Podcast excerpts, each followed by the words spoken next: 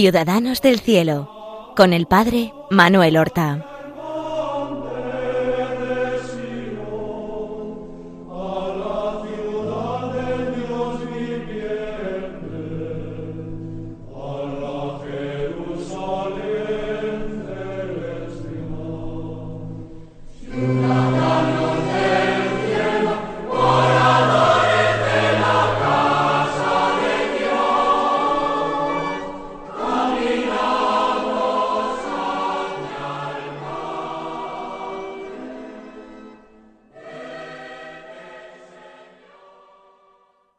Buenos días, queridos amigos. Damos comienzo a una nueva emisión del programa Ciudadanos del Cielo, en las ondas de Radio María, un programa para seguir, para conocer, para entender, para imitar la vida de nuestros hermanos los santos.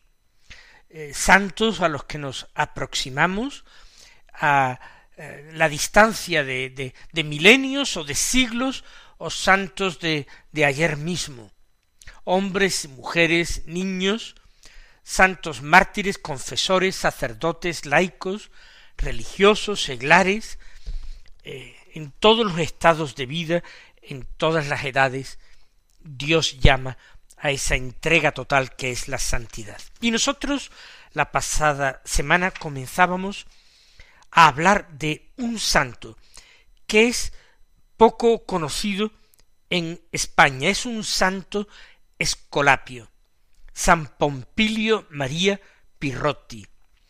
Es un santo italiano, como ven por su nombre, que vivió en el siglo XVIII.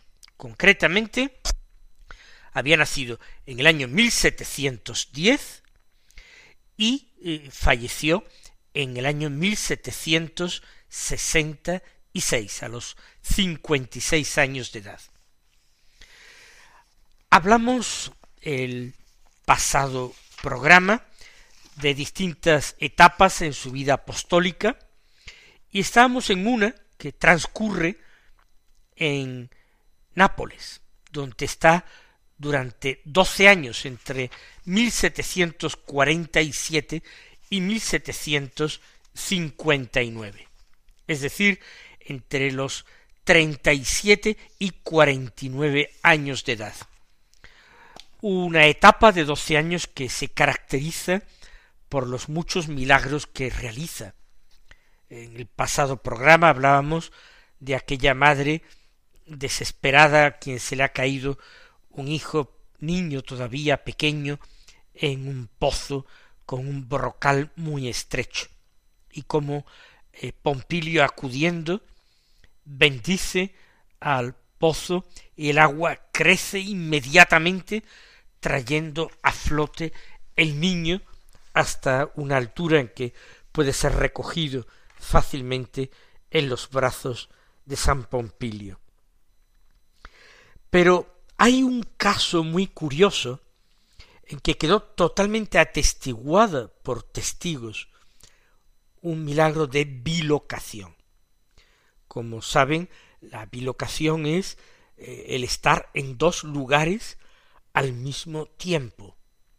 Propiamente en uno de los dos lugares está uno en cuerpo y alma, mientras que en otro lugar es una proyección de, de la persona quien se hace presente y visible para otras personas para obrar algo, para ayudar a alguien, para confortar a alguien.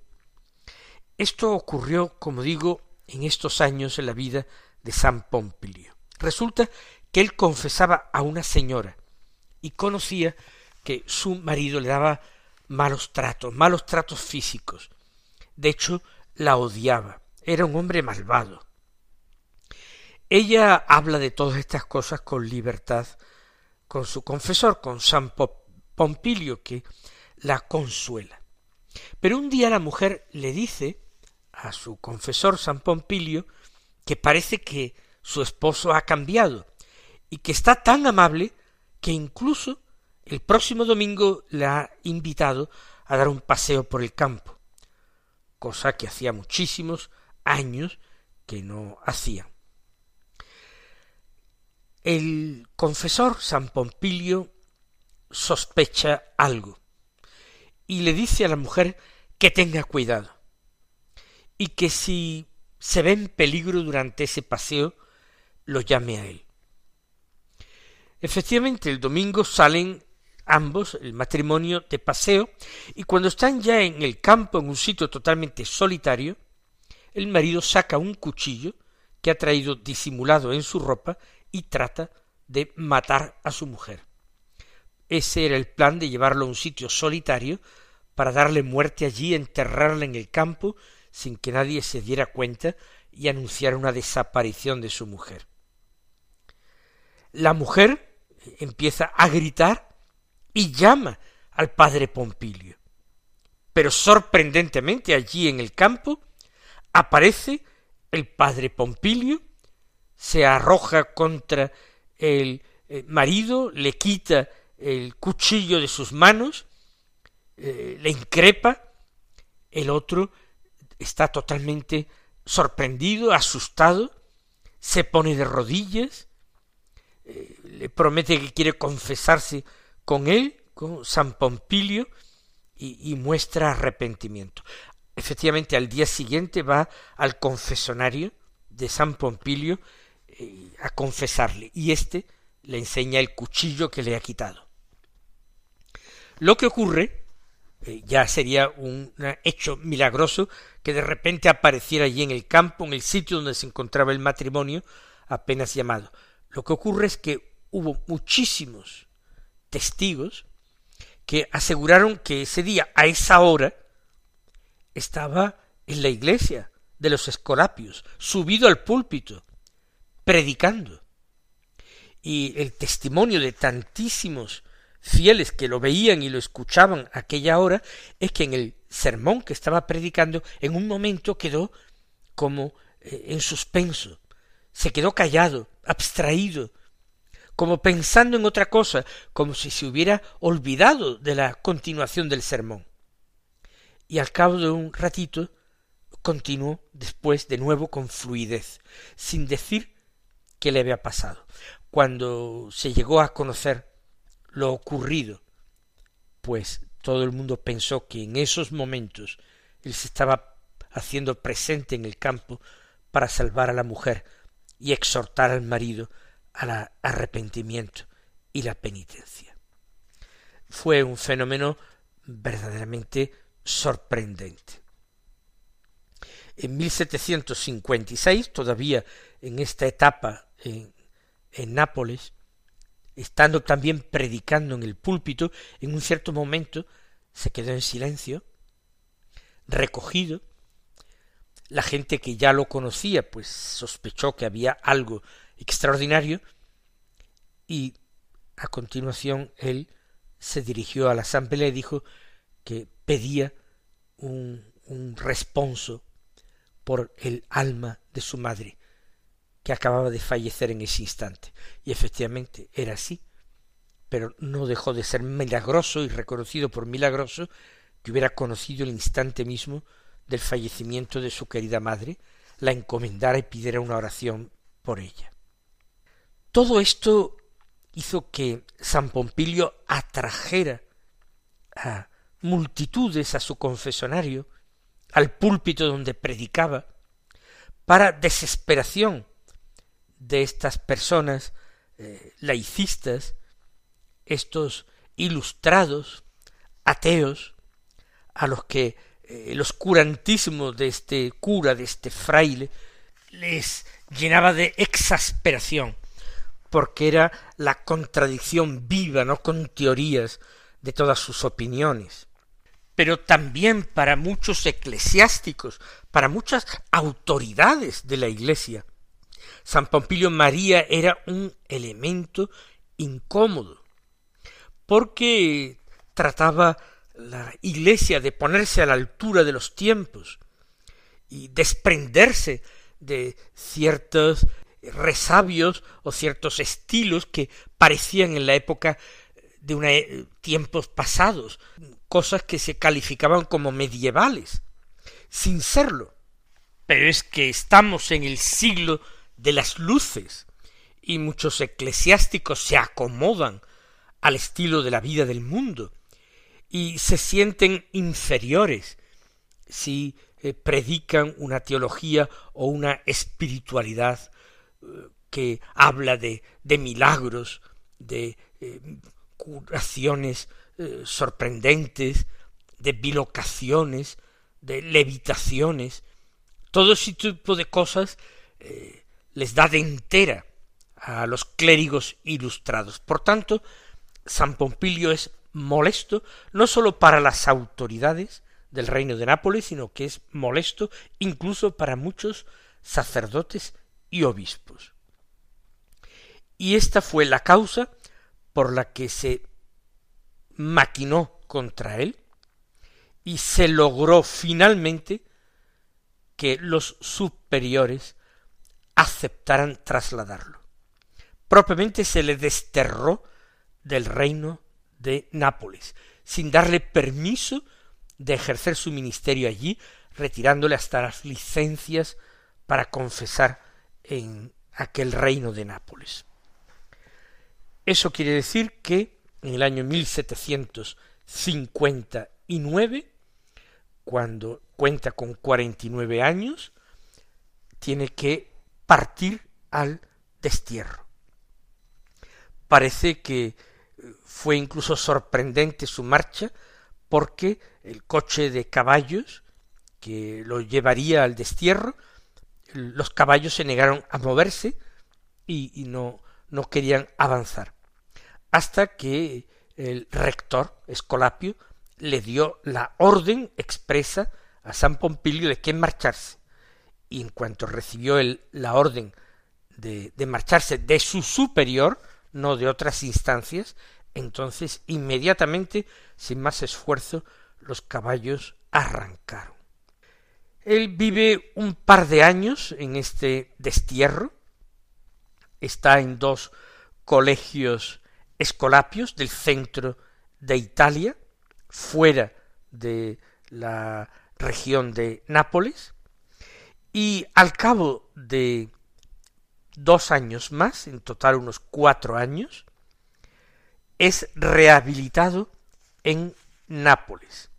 Y es llevado de nuevo a Nápoles de una manera triunfal.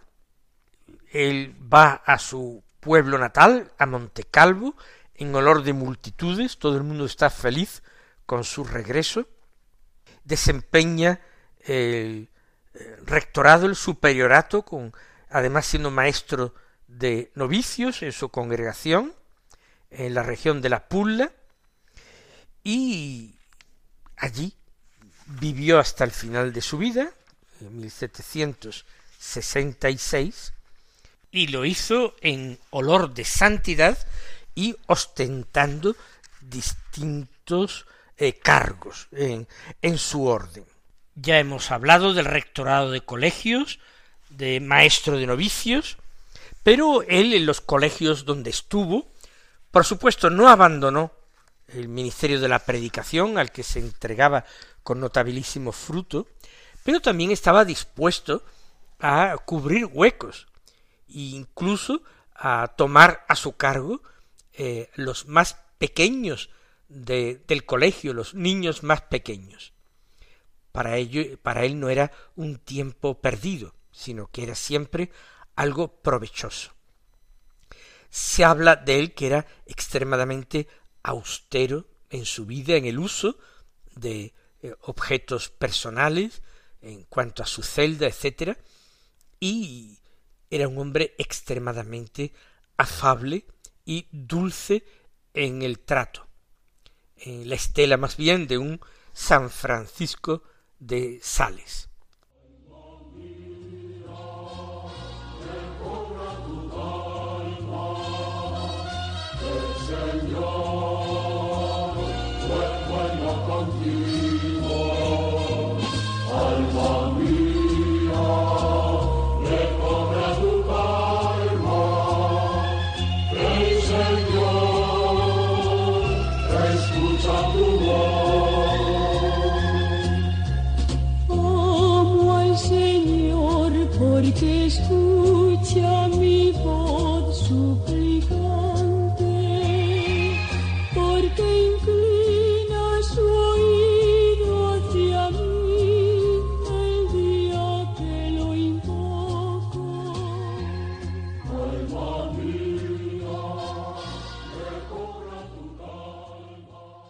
Ya hemos dicho que en ese siglo XVIII, el siglo de, de Rousseau, de Voltaire, de la enciclopedia, el siglo de las luces, un siglo racionalista, donde se incuba y tiene lugar eh, la Revolución Francesa, San Pompilio era como una piedra en el zapato, alguien que predicaba, por ejemplo, sobre la muerte, sobre el juicio, sobre el infierno y el cielo y el purgatorio. Hablaba de, de los novísimos, es decir, de las realidades últimas en la existencia del hombre. Y hablaba con convicción, con pasión, y a la sociedad decadente y a veces adormecida en el pecado, la sacaba de su sopor con, con la energía de un San Vicente Ferrer. Cuando se contaban las cosas que hacía en los salones elegantes, se ridiculizaban. Pero hay testimonio de muchas personas que luego se quedaban profundamente conmovidas o asustadas de sus palabras, verdaderamente aterrorizadas, y eso les movía a penitencia y a cambio de vida. De hecho, él escenificaba a veces actos de piedad eh, en lugares un poco extraños, un poco macabros, para infundir ese respeto y ese recuerdo continuo de la brevedad de la vida, de la fragilidad del cuerpo humano y de la vida humana. Por ejemplo, el rezar el rosario, pues en criptas, en enterramientos, etcétera. Hay milagros suyos en que incluso los muertos de un cementerio, eh, desde sus tumbas, alzan voz y responden delante de muchas personas que asistían a un sermón en un cementerio, lo que les dejó a todos helados y aterrorizados. Pero, insisto, todo eso atraía a mucha gente y luego en el trato personal y en el confesionario era un hombre exigente, pero muy dulce, muy cariñoso y muy comprensivo. Yo creo que a ustedes les está recordando a una figura del siglo XX, muy conocida y querida para nosotros, San Pío de Pietrelcina, también un fraile italiano, que tiene su vida a lo largo del siglo XX, que es otro siglo de impiedad, otro siglo de laicismo agresivo, de apostasía, más grave en el siglo XX que en el siglo XVIII, porque es un fenómeno más extendido. En el siglo XVIII estas actitudes eran sólo de una élite intelectual y de un cierto tipo de, nobleza eh, urbana. Quiero, de nobleza quiero decir de familias nobles, con títulos nobiliarios, eh, viviendo en, en ciudades grandes. La mayor parte del pueblo estaba totalmente ajeno a estas corrientes intelectuales, mientras que en el siglo XX es algo mucho más extendido y que afecta a todos los estamentos de la sociedad.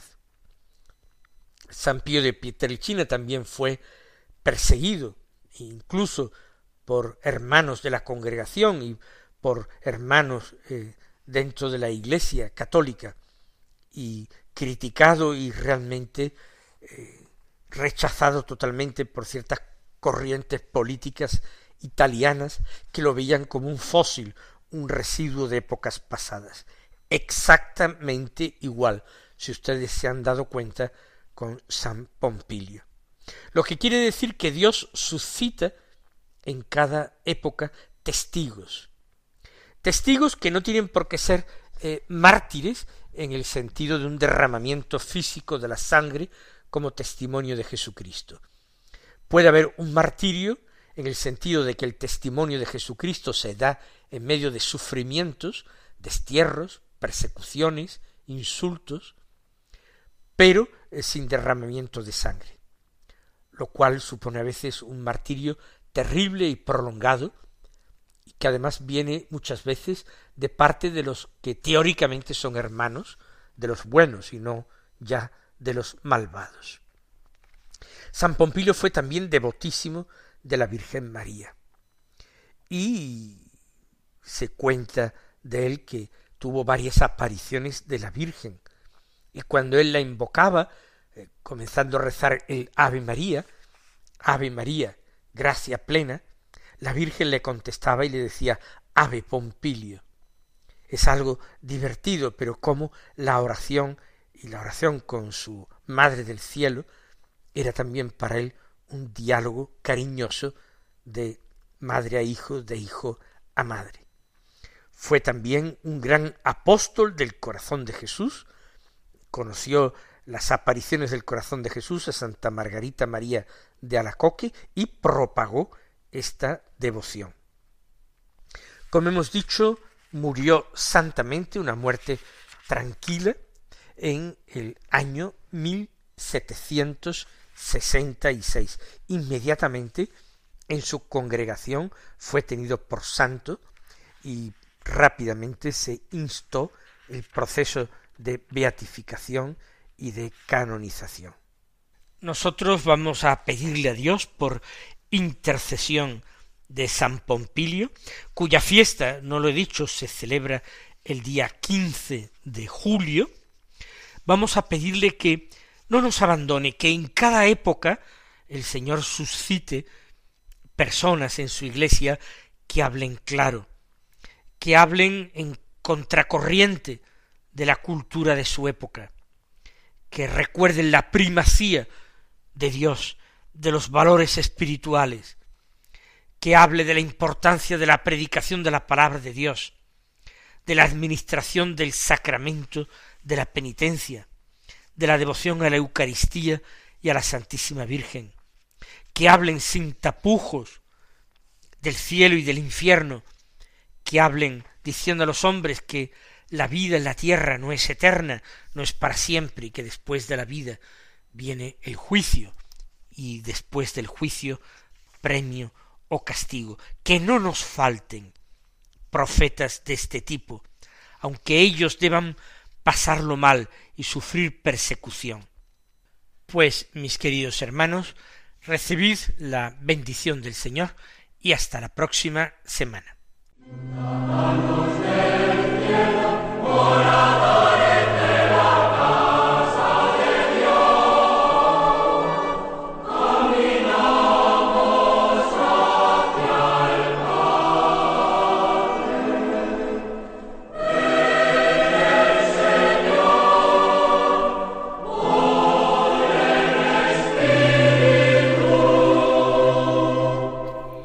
Han escuchado en Radio María Ciudadanos del Cielo con el Padre Manuel Horta.